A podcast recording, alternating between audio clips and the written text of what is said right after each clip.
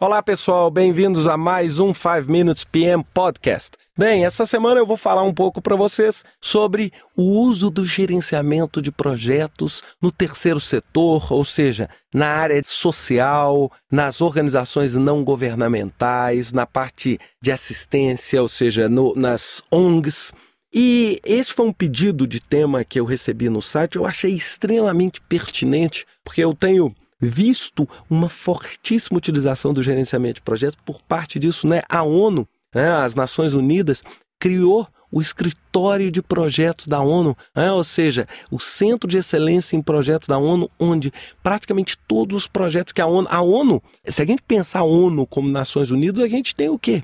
Exatamente uma estrutura completamente projetizada. Ela tem vários projetos no Timor-Leste, o projeto no Haiti, ou seja, o projeto de paz, o projeto de desenvolvimento. Aí ela tem na Unesco o, o braço da preservação do patrimônio, a Unicef o braço do, do, apoio à infância e adolescência. Aí nós temos lá os conselhos, né? O Conselho de Segurança, tal, que são os nossos comitês de controle de mudança. Então, ou seja, a gente vê as organizações sem fins lucrativos elas têm uma forte utilização, um forte apelo, ou seja, os projetos assistenciais, né? Eu nunca esqueço de uma das cenas talvez mais, mais diferentes da minha vida profissional. Eu fui convidado por uma universidade e fui fazer a abertura de um curso de pós-graduação no, no, em Manaus, no Amazonas. E ao chegar lá, eu fui começar a minha palestra tal, né? E o, o, o anfitrião chegou e falou: Não, agora nós queríamos convidar o padre tal para que ele dê uma bênção, tudo, né? Aí no meio da sala, assim, de, de coisa como 50 pessoas,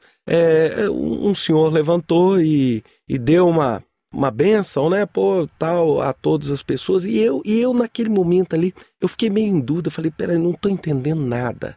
Tô aqui, vim aqui fazer uma palestra de abertura e eu tô vendo os alunos, aí de repente um aluno levanta, dá benção, tudo.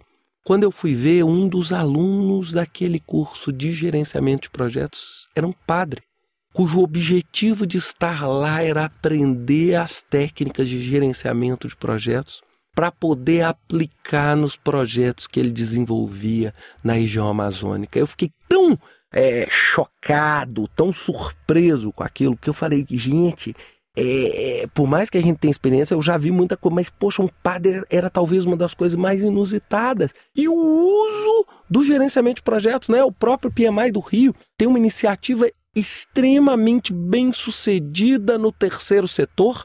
É, no terceiro setor, o professor Carlos Magno tem feito um trabalho aí com o Ângelo, com o Lelo, no Rio de Janeiro, do uso do gerenciamento de projetos no terceiro setor. Na área social, PMI Education Foundation tem feito um trabalho enorme de capacitação de pessoas em gerenciamento de projetos, principalmente pessoas mais carentes.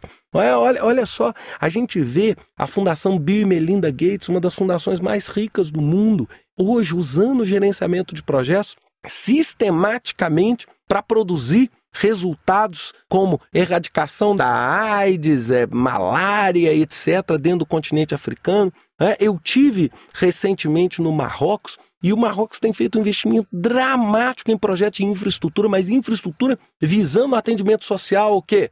Capacitação de, de é, tratamento de água, esgoto. Não é? Angola, é Angola que eu viajo periodicamente, a parte de educação, construção rodoviária, é lógico, a gente fala isso para o crescimento do país, mas são projetos sociais, melhoria, ou seja, um dos principais objetivos, por exemplo, do governo de Angola é classicamente para mim um objetivo extremamente inteligente, que é o quê?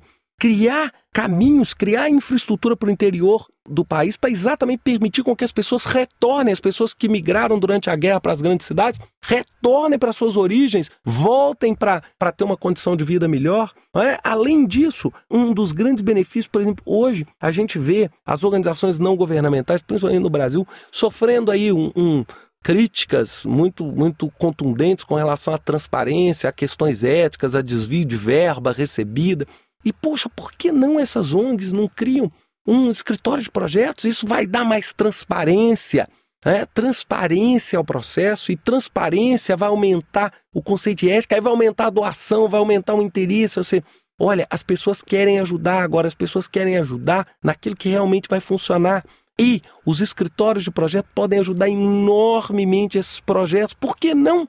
Um escritório de projetos vocês já observaram, por exemplo, um movimento como Greenpeace, né? independente de qualquer julgamento de valor? Uma das coisas que é invejável é como eles se estruturam bem. É, como eles se estruturam bem, como eles têm um escritório de projetos, com certeza, como eles se estruturam para poder vender a ideia deles. É como? É, ou seja, fazendo o quê? Estruturando as suas ações, tendo uma transparência, um princípio dentro dos valores que eles consideram um princípio ético. Eu acho que isso aí é um, é um ponto a se pensar muito grande e eu acho que nós vamos estar fazendo um trabalho muito grande se a gente pensar em escritório de projeto para melhorar não só o nosso país, como também para a gente melhorar o mundo. Até lá, na próxima semana, com mais um 5 Minutes PM Podcast. Abraço.